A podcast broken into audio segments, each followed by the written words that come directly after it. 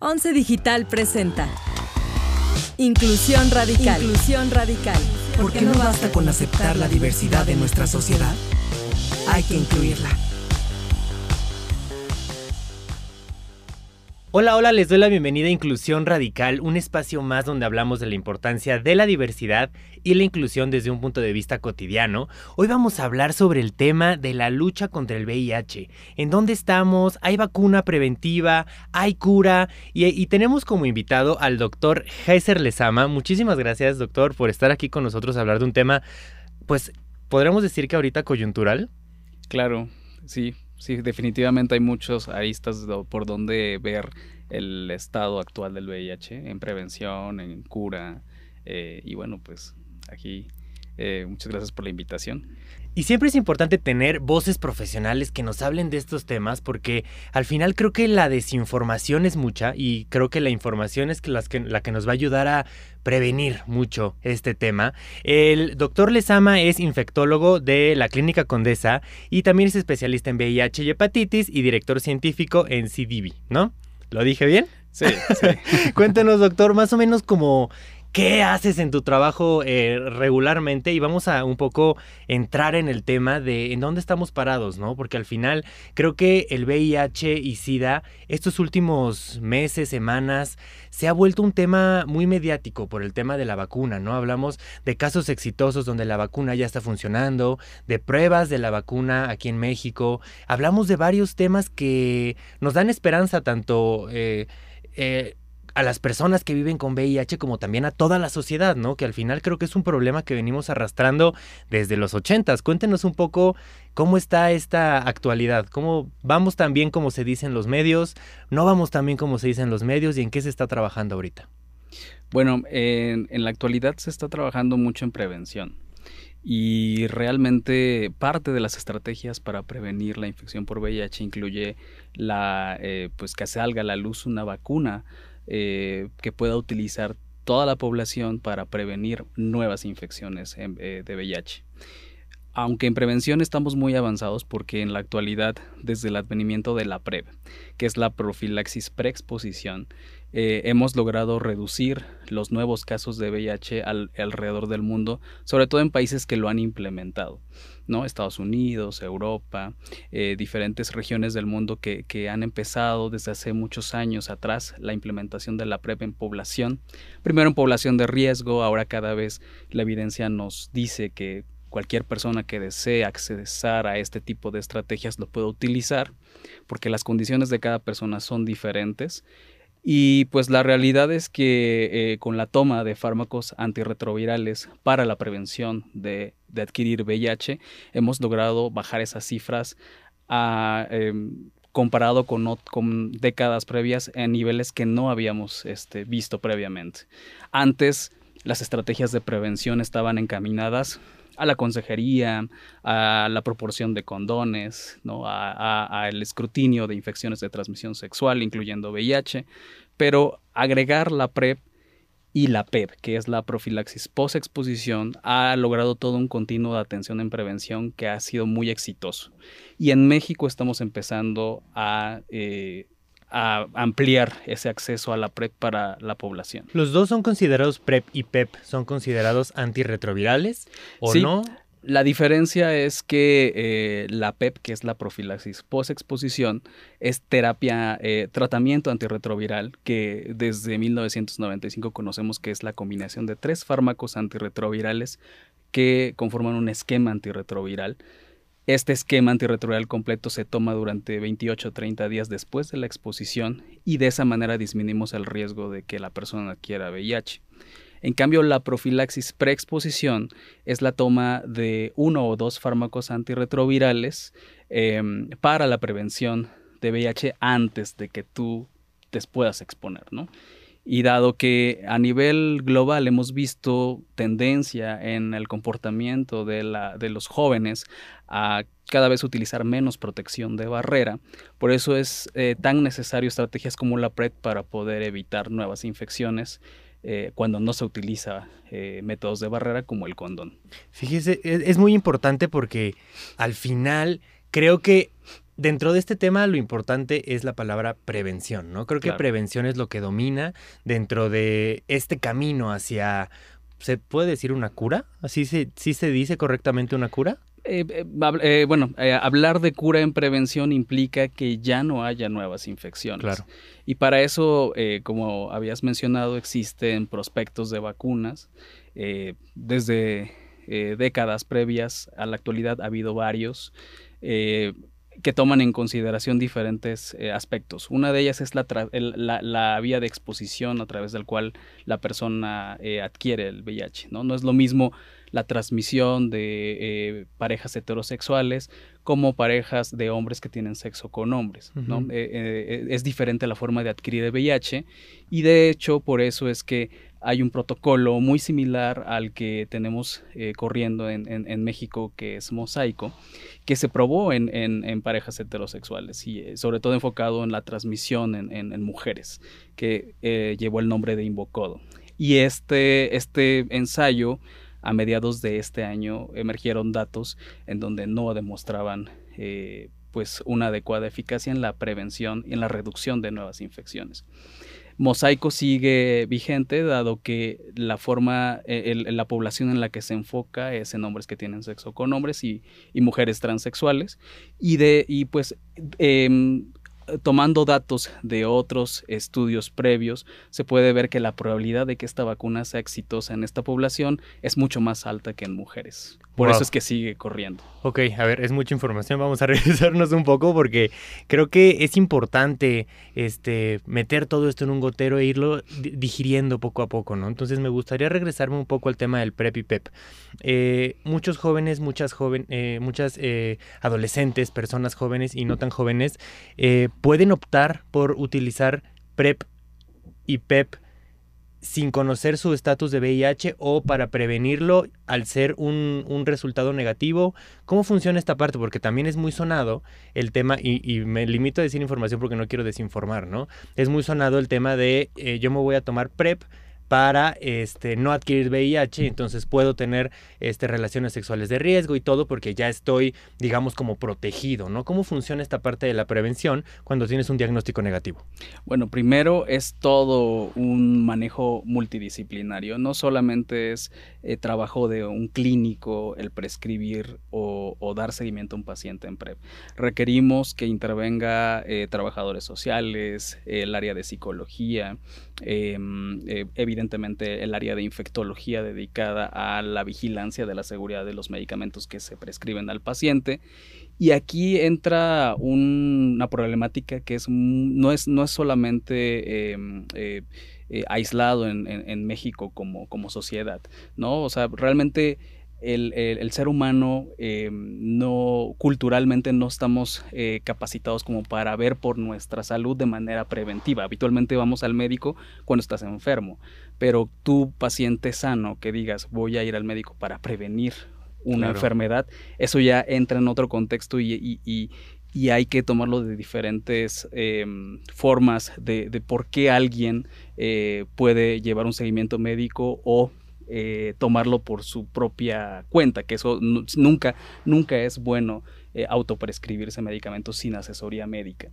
Entonces, em, sé que hay una tendencia a la venta de antirretrovirales en el mercado negro, mucha gente lo, se autoprescribe la, la profilaxis, en muchas ocasiones desconocen cómo, cómo, cómo, cómo se toma las tabletas o cómo es que uno como clínico va vigilando que el, tratamiento sea adecuado, cada cuánto tiempo tienes que ir a checar que eh, tu riñón esté sano, que el hígado esté bien, que, la carga, que, que, las pruebas de ITS que vamos midiendo eh, en, el, seguimiento clínico subsecuente eh, pues sea exitoso que, vayas negativo, ¿no?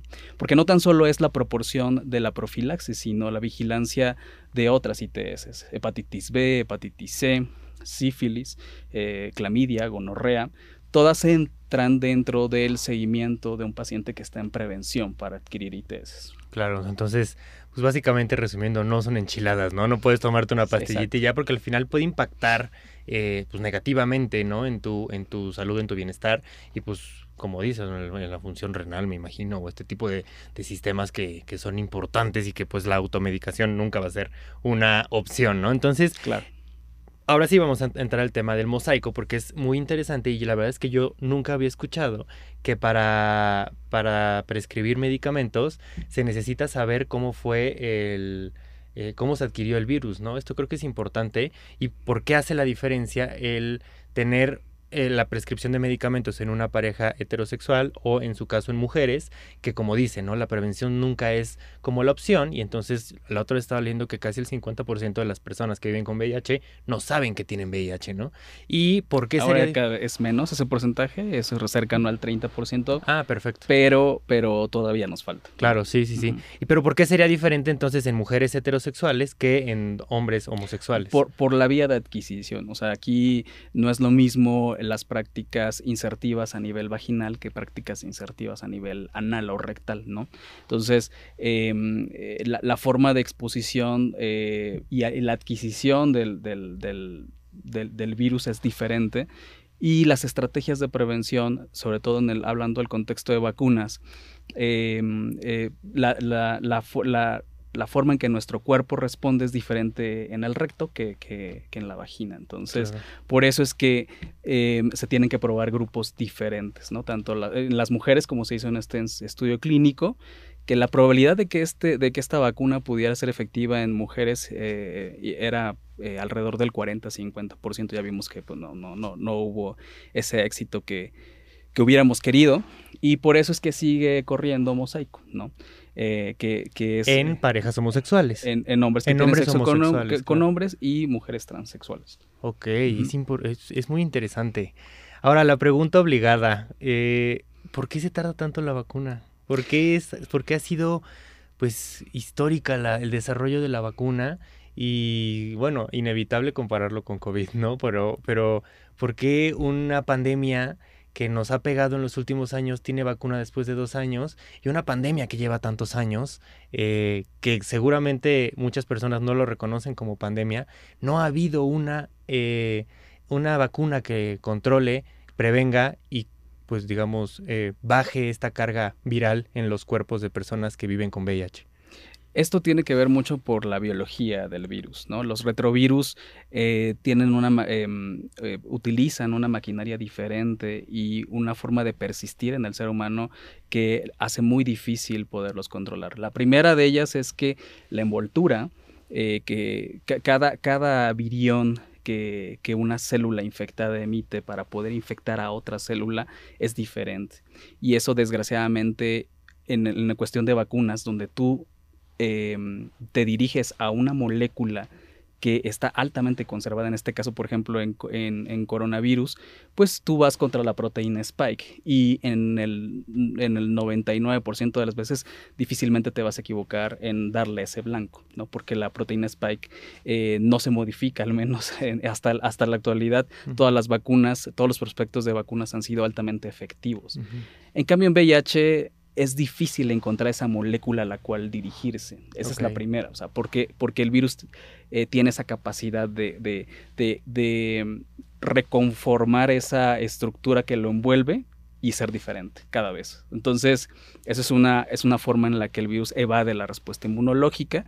Otra es que una vez que infecta una célula, se mete a tu material genético es decir, está dentro de tus células. Sacar a un virus que se integra dentro del material genético del ser humano es algo que ha sido muy difícil. Incluso las pocas personas que han logrado eh, tener... Em, pues eh, han logrado ser eh, curados, ¿no? De alguna otra forma, realmente eh, no estamos completamente seguros de que así se ha dado que es muy complicado que haya algún estudio histopatológico que nos diga que hay ausencia del virus en todo tu cuerpo. Necesitarías hacer biopsia de todo tu organismo y buscar específicamente material genético de VIH en todas las células para estar seguros que estás libre de VIH. Hay, pocos pacientes que lo han logrado hacer, el paciente de Londres, el paciente de Berlín, pero en realidad eh, un paciente que adquiere el virus y que ya tiene el virus integrado dentro de las células de su cuerpo, es muy complicado poderlo eliminar. ¿no? Hay, tecnologías que están emergiendo que cada vez está, eh, se está avanzando, a lo mejor no, no a la velocidad que quisiéramos, pero toda esta investigación que ha pues que, ha habido reportes en las últimas décadas, ha servido como preámbulo para las vacunas contra coronavirus, ¿no? De hecho, toda la investigación que se ha avanzado en vacuna para VIH sirvió para, eh, para pues no retrasarnos en la generación de una vacuna contra COVID-19. Eso es algo que es importante mencionarlo porque si no se hubiera hecho eso antes, creo que hubiera sido más tardado encontrar una vacuna para COVID. ¿no? Y creo que es una respuesta a muchas de las personas que cuestionan esto, ¿no? De si las vacunas verdaderamente son reales porque salieron en muy rápido, ¿no? Y que nos está metiendo vacunas, no sé qué, este discurso que, que no vale la pena repetir, pero creo que eso es muy válido mencionarlo y que no, no muy seguido te lo repiten, ¿no? Ahora, tengo una pregunta, porque al final creo que México ha estado presente en este tema de la investigación. Hablamos de casos de éxito en diferentes partes del mundo, ¿no? Bueno, dos, dos casos puntuales de éxito, pero, pero sí se ha hablado de algunos puntos. ¿En dónde está parado México en esta investigación? ¿Por qué es importante? ¿Por qué suena el nombre de México en la investigación de buscar una vacuna para VIH? México tiene tres centros, en Guadalajara, Ciudad de México y el sur del, del país y eh, contribuye con pacientes, eh, o sea, lo que, tú, lo que tú necesitas son pacientes que se expongan, es decir, que sean hombres que tengan sexo con hombres negativos, para eh, probar la eficacia de la vacuna. Si tú en, un, en un mundo real vacunas a un, a un hombre que tiene sexo con hombres, y le das seguimiento, tú lo que quieres es que esa vacuna tenga efecto en prevención de adquirir VIH. Entonces, de acuerdo al número de infecciones que se vayan observando a lo largo de las semanas después de que el protocolo inicia, pues es de esa forma en donde tú comparas aquellos que reciben la vacuna y aquellos que reciben placebo. Tú cuando, cuando aceptas entrar a este, en este estudio puedes tener dos opciones, recibir em, la vacuna que se está estudiando o recibir un, em, eh, pues, eh, un, eh, pues, em, viales que funcionan como placebo, es decir, no te están aplicando la vacuna, sino que te están aplicando algo que, que tú no sabes porque está cegado. Entonces, ahí es donde en, tú evalúas la eficacia. Aquellos que recibieron el placebo eh, puede ser que tengan más riesgo de adquirir VIH respecto a los que recibieron la vacuna. Y entonces eso fue lo que pasó en Invocodo, es decir, el misma, las mismas personas en el grupo de la vacuna se, infectaron versus las que recibieron el placebo. Eso quiere decir que la vacuna no, funciona. Entonces esto es lo que estamos por ver con esta vacuna de mosaico. Wow. Doctor, eh, estás dentro de, esta investigación, me imagino, ¿no? Eh, no como investigador como tal. Eh, nosotros en la Clínica Condesa tenemos un área de atención para pacientes que viven con VIH y pacientes que están en seguimiento por diversas infecciones de transmisión sexual. Entonces, como la clínica es un centro de referencia nacional, bueno, y al menos en la Ciudad de México todos conocen la Clínica Condesa, los pacientes que llegan a Clínica Condesa, porque somos un gran equipo de trabajadores de la salud, eh, tenemos la oportunidad de canalizar pacientes a este protocolo. Hay, hay, un equipo específicamente dedicado de tiempo completo a reclutar pacientes y a darle seguimiento a estos pacientes, porque esto requiere tiempo, dinero, esfuerzo. Eh, si, si, no se hace bien este tipo de, de, estudios clínicos, la realidad es que los resultados pues, son heterogéneos y malos. Entonces sí necesitas un equipo dedicado específicamente a, a, esta labor. ¿no? Y entonces en la clínica tenemos un equipo de médicos que está enfocado en el protocolo de mosaico. Sí, la verdad es que hacen una labor maratónica y muy valiosa tanto para la comunidad LGBTTIQ como para todas las personas que acuden a, la clínica Condesa. ¿Cuáles son las principales causas de que las personas no acudan a atención médica para eh, la prevención y tratamiento de ITS? Pues a veces son, son varios factores y es, es, una pregunta muy interesante porque muchas veces, como te decía hace rato, la cultura de, de, acudir al médico para prevenir alguna enfermedad eh, es escasa, no, no existe. De, hecho, no, no creo que haya en México una enfermedad en la que uno diga voy a ir a, mi médico para que me ayude a no, a no, tener diabetes, a no tener hipertensión, ¿no? O sea, eh, o sea, realmente no, no es algo que esté en el chip de, de nosotros como como eh, adultos sanos, ¿no? Em, pero en realidad eh, un, adulto sano que, ve por, por, prevenir, de repente se topa con muchas barreras y una de ellas es lo administrativo. Obviamente en el sistema público eh, te piden cierta documentación, tienes que ir a tus citas, tienes que esperar un tiempo para pasar a tu consulta médica. Es posible que eh, como todo está bien, te sientes muy bien, toleras muy bien el medicamento, pues las consultas sean breves, ¿no? Porque al final nada más es la, necesidad del médico de, vigilar que todo esté bien y que el paciente tolere y, siga negativo a la VIH. Entonces, esas barreras respecto a los tiempos que tú tienes que invertir de tu vida diaria para llevar un seguimiento médico probablemente choquen y hagan que muchos pacientes a la larga eh, pues se cansen de estar yendo a, sus visitas médicas o a, recibir su tratamiento eh, de prevención. Eso es algo que también se está trabajando en diversas partes del mundo, no es solamente algo que sucede en México. Eh, y hay, hay, estrategias que se están implementando alrededor del mundo. Por ejemplo, generar unidades móviles para que, no sé, si tú estás aquí, que afuera haya un camioncito que te, que te dé tu medicamento pues, sin que te tengas que trasladar a la clínica.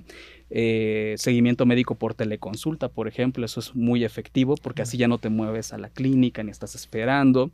Em, eh, a lo mejor la, posibilidad de que el mismo paciente se haga él solo las pruebas de seguimiento y solamente envíe los resultados. Son algunas de las estrategias que se están implementando en diversas regiones del mundo. Otra es que si tú vas a solicitar PrEP, en ese mismo día te hagan las pruebas eh, te hagan la valoración clínica e inicies tratamiento ese mismo, día. Eh, acortar esos tiempos y, eliminar esas barreras que muchas veces hacen que los pacientes se cansen de, seguimiento médico, eh, ayuda a que más personas estén interesadas en tomar la prevención. Ay, qué emoción. Ah, dos preguntas puntuales, ¿no? La primera vamos de más a menos, ¿no? Este, la vacuna que mediáticamente ya está en tercera fase y que están haciendo pruebas, no sé qué ¿Va bien? ¿En qué va? ¿Sí va a funcionar? Eso es lo, que te platicaba hace rato. O sea, realmente, eh, el, digamos que el reclutamiento de, individuos o de, sujetos eh, eh, al estudio está en ese proceso. resultados, bueno, pues eso va, eso lo único que nos queda es esperar el tiempo. No tenemos malas noticias, que es lo importante. La probabilidad de que esta vacuna funcione en esta población es alta, cercana al 80-90%. Por eso es que, digo, e, Invocodo tenía una probabilidad de 50, digo, y ya recientemente acabamos de enterarnos que pues no funciona. Entonces, pues esperemos que sí haya datos positivos con esta vacuna. Y, bueno, pues al final algo muy importante que creo que hay que puntualizar es que sí es importante que esta, esta vacuna es prevención, es parte de... Claro. Si, si, si, llega a ser exitoso el, el, prospecto de vacuna, va a entrar eh, a complementar la profilaxis preexposición, postexposición, la, la consejería, los condones, o sea, va, a haber una herramienta más para evitar nuevas infecciones. Y creo que es algo positivo, ¿Cómo no? porque al final si frenamos los nuevos casos a nivel mundial y llega un momento en el que no haya ningún solo caso nuevo, pues a partir de ahí creo que estamos hablando de que detuvimos la, la, la pandemia y ya no vamos a ver nuevos casos de VIH, sino que solamente nos vamos a quedar con las personas que lo adquirieron antes de ese momento. Claro. Y otra pregunta que seguramente te hacen todo el tiempo, pero creo que es importantísimo repetir y repetir y repetir. ¿Cuáles son las prácticas de riesgo en donde se contrae VIH? ¿Cuál es la primera barrera de prevención? ¿Qué es este usar preservativos de barrera? Eh, ¿Dónde en las estadísticas, dónde está el, la mayor foco de infección de VIH para las personas, independientemente de eh, si son hombres teniendo sexo con mujeres, hombres teniendo sexo con hombres, personas eh, transgénero, transexuales, pues, digan. Las prácticas receptivas, sobre todo las prácticas receptivas eh, rectales y vaginales, son las de más riesgo. ¿No? O sea, el, las prácticas insertivas o el, o el, que, o el, activo, pues, en, en, la relación, el, que, el, que ocupa el papel de activo, eh, tiene un poco de menos riesgo, 10 veces menos riesgo que, aquel que es pasivo, eh, pero eh, esas son las principales prácticas, las, prácticas insertivas o receptivas no protegidas, ¿no? Sexo oral, compartir fluidos que no nada tengan que ver con, este, con, con secreciones genitales o sangre como saliva, esas no son infectantes. Es una duda muy, muy frecuente porque muchos pacientes luego preguntan, es que recibí sexo oral y pues tengo miedo de adquirir VIH. O sea, no, no, existe un solo caso en el mundo de transmisión por, de VIH por saliva. Entonces, no, no es una práctica eh, riesgosa. Entonces, las prácticas tienen que ser insertivas o receptivas a nivel vaginal o rectal. Ok, buenísimo. Eh, doctor, eh, una persona inexperta que quiere enfrentarse a este mundo de la prevención, de la detección temprana eh, y acude a la clínica Condesa, acude con profesionales, ¿qué le podría usted decir? ¿Cómo lo podríamos, le podríamos, la podríamos orientar para que siga con, la prevención y, podamos unir fuerzas para, para detener esta pandemia? Bueno, aquí eh, no tan solo es prevenir VIH, creo que hay que eh, prevenir todas las infecciones de transmisión sexual y para lograr eso necesitamos digamos que eh, armas, ¿no? Para que la persona que, que, que, está en riesgo tenga mayor posibilidades de, de, no adquirir ninguna de estas infecciones. Y las formas, pues evidentemente son eh, la protección de barrera, siempre ayuda la protección de barrera, la profilaxis preexposición y las vacunas. Creo que son tres armas que un individuo en, eh, sexualmente activo tiene para poder prevenir cualquier ITS. Em, sé que eh, cada persona de manera individual acepta o, tiene la libertad de ejercer su sexualidad como mejor le plazca, porque es un derecho de todos. Eh, pero lo más importante es que si tenemos estas tres herramientas y tenemos el seguimiento médico estrecho, pues podemos de, de, cierta forma evitar ITS. Entonces, yo siempre le digo a mis pacientes, sobre todo a los pacientes adolescentes que, que están iniciando vida sexual, que em, si te vacunas contra hepatitis B, hepatitis A, BPH, tomas PrEP y te pones condón, creo que con eso eh, vas a tener una vida sexual segura y, sin limitaciones, ¿no? O sea, realmente eh, el objetivo actual en prevención de ITS no es limitar las prácticas. Creo que em, ir en contra de decir estas prácticas son más riesgosas que estas o, estas sí se pueden y estas no, creo que no está en, en, decisión, en decisión del clínico eh, emitir juicios, ¿no? O sea, no, nuestro trabajo como clínicos no es eh, juzgar las prácticas de los pacientes, más bien es ayudarles para que hagan estas prácticas lo más seguro posible. Y eso es lo que hacemos justo en Clínica Condesa y, bueno, yo en mi práctica personal, ¿no? Excelente, doctor. Pues muchísimas gracias por acompañarnos en Inclusión Radical. Eh, ¿Tiene redes sociales para...? Sí, tengo Twitter, eh, Instagram, eh, TikTok. Estoy en todas. No, bueno, pues eh, te vamos a etiquetar y también etiquetar a Clínica Condesa para orientación, dudas y no duden en preguntar, hacer citas y pues poner su salud sexual como una prioridad, ¿no? Sí, sí, sin duda, eso es algo importante. Doctor, muchísimas gracias. Y muchas gracias a todas, todos, todos los que nos escuchan. El próximo martes seguiremos hablando de problemáticas que se crean alrededor de la diversidad y cómo la inclusión nos da herramientas para crear sociedades desde la, desde la empatía y la justicia social. Síganos también en redes sociales de Canal 11 y nos escuchamos en la próxima semana.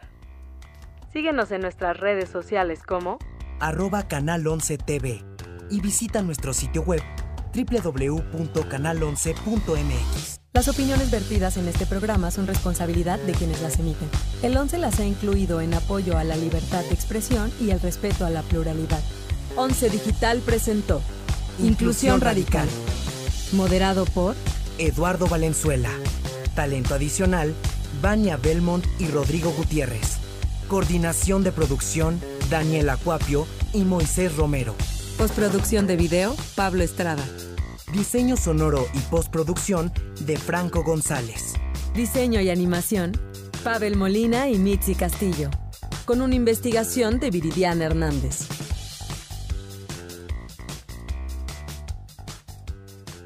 11 Digital va contigo.